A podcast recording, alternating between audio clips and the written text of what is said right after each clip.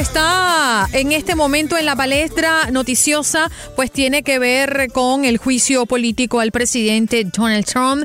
El presidente del Tribunal Supremo, John Roberts, eh, tomó juramento ante los senadores la semana pasada, oficialmente iniciando el juicio eh, político al presidente Trump. Para hablar un poquito de lo que nos espera, porque hoy es un día importante en esta nueva etapa, tenemos a Joseph Malouf, quien es abogado y analista legal. ¿Cómo estás, Joseph? Gracias por mm, participar en nuestro programa Buenos Días América de Costa a Costa.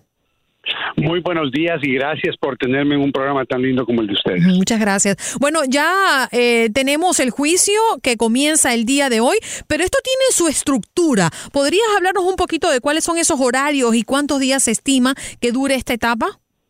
Con mucho gusto. Mira, típicamente en un juicio criminal, hay reglas que controlan cómo los juicios se desenvuelven, quién llama a testigos, cómo se llaman, qué viene primero, qué viene después. En este caso, porque es un juicio político, el cual la Constitución le da al Senado todo el control, el Senado tiene que pasar sus propias regulaciones. En este caso, sabemos, ayer Mitch McConnell quiere el día de hoy pasar una resolución, la cual le daría 24 horas, igual que en el caso de Clinton, eh, hasta cierto punto porque son 24 horas que tienen eh, la Cámara, 24 horas que tiene la defensa para hacer lo que le llaman argumentos iniciales. El problema es que les dan dos días nada más para que lo hagan, lo cual quiere decir que tendrían que hacer 12 horas de testimonio en un día, el cual con los recesos y almuerzos, etcétera, puede llegar a, a, a, tal vez 14 o 15 horas. Entonces, eso todavía no se ha resuelto, pero va a ser lo primero que tienen que hacer en el Senado. Lo segundo, una vez llegan a eso, es enmiendas que eh, Mitch, que eh, los demócratas, en este caso, eh, los demócratas van a presentar una propuesta que quieren llamar testigos y, llamarlos con seguridad y presentar pruebas, introducir evidencias que ellos no quieren, obviamente. Así que Chuck Schumer tiene el trabajo de presentar esa propuesta que se va a llevar dos horas en debate. Así que el día de hoy lo que vamos a establecer es las reglas de cómo se va a hacer este juicio. Y el día de mañana lo más probable es que el juicio comience. Y el juicio comenzaría con el testimonio, por supuesto, de Adam Schiff, que comenzaría el juicio esencialmente abriendo el argumento de qué fue lo que pasó, cómo ocurrió, qué es lo que los testigos han dicho, qué fue lo que descubrieron. De ahí los abogados del presidente presentarían su lado.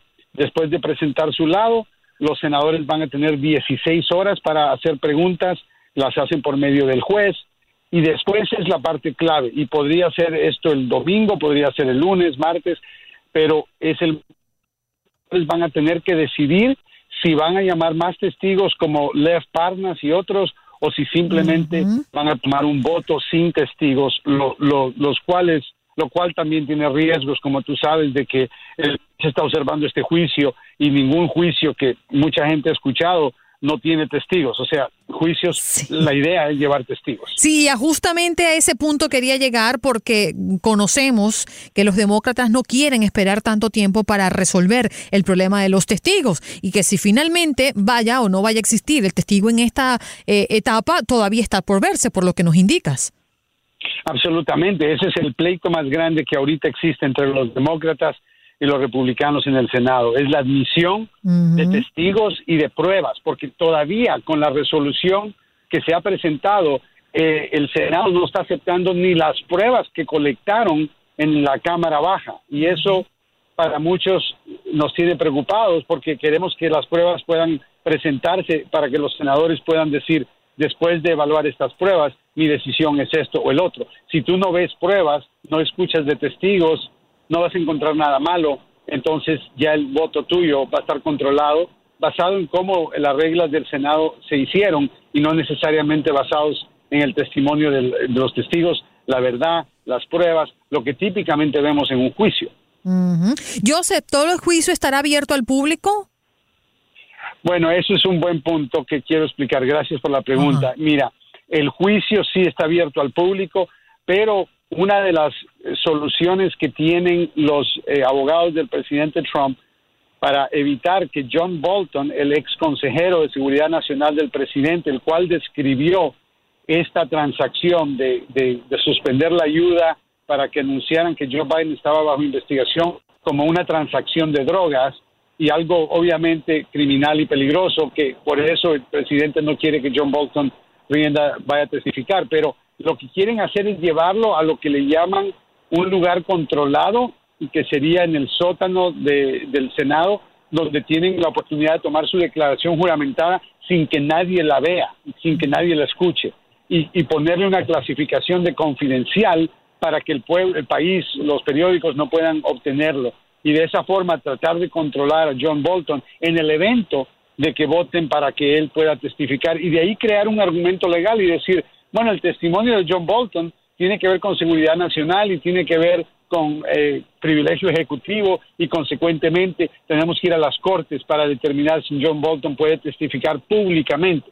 Así que va a estar muy interesante ver cómo eso se desenvuelve, pero los abogados del presidente están preparados para evitar y para prevenir esencialmente que muchos testigos puedan testificar en frente del país.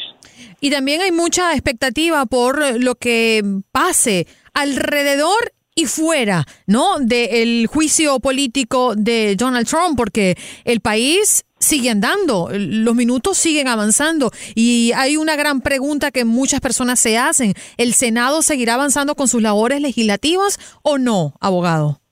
Mira, es una muy, muy buen, es un buen punto, pero quiero recordarle a las personas que Mitch McConnell, él mismo se llama el Green Reaper, el que, el que tiene todas las leyes muertas y porque de ahí él no vota. Entonces, los miembros de la Cámara han puesto más de 100 propuestas eh, con el Senado para que voten y no han votado. Entonces, no es que el Senado ya está haciendo muchas cosas. Lo único que el Senado estaba haciendo es confirmar jueces para el presidente que ha estado nombrando a todas las cortes federales, no solamente Suprema, pero cortes pequeñas. Entonces, no creo que están interrumpiendo su función. Va a ser un argumento político, pero porque quieren acelerar el juicio. Mira, si Mitch McConnell logra terminar este juicio en una semana, el problema es que muchos van a quedarse con aquella inquietud. ¿Por qué no escuchamos de los testigos? ¿Por qué apresuraron todo? ¿Por qué esto fue un juicio pero no había testimonio ni pruebas? Entonces, va a ser cuestionado. en, en, noviembre puede decidir, ¿saben qué?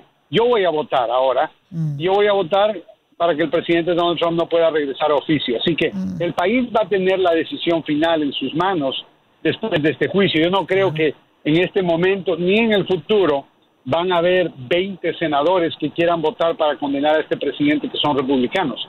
Creo que tal vez dos o tres, si hay algo, pero la ley requiere 67 votos, que son dos terceras partes del Senado, y eso incluirían 20 senadores republicanos que tuvieran que votar para condenar a este presidente. Yo simplemente no lo veo. Abogado, me respondió mi última pregunta, así que muchísimas gracias por estar con nosotros. Un abrazo. Igual, un placer. Gracias. Bien.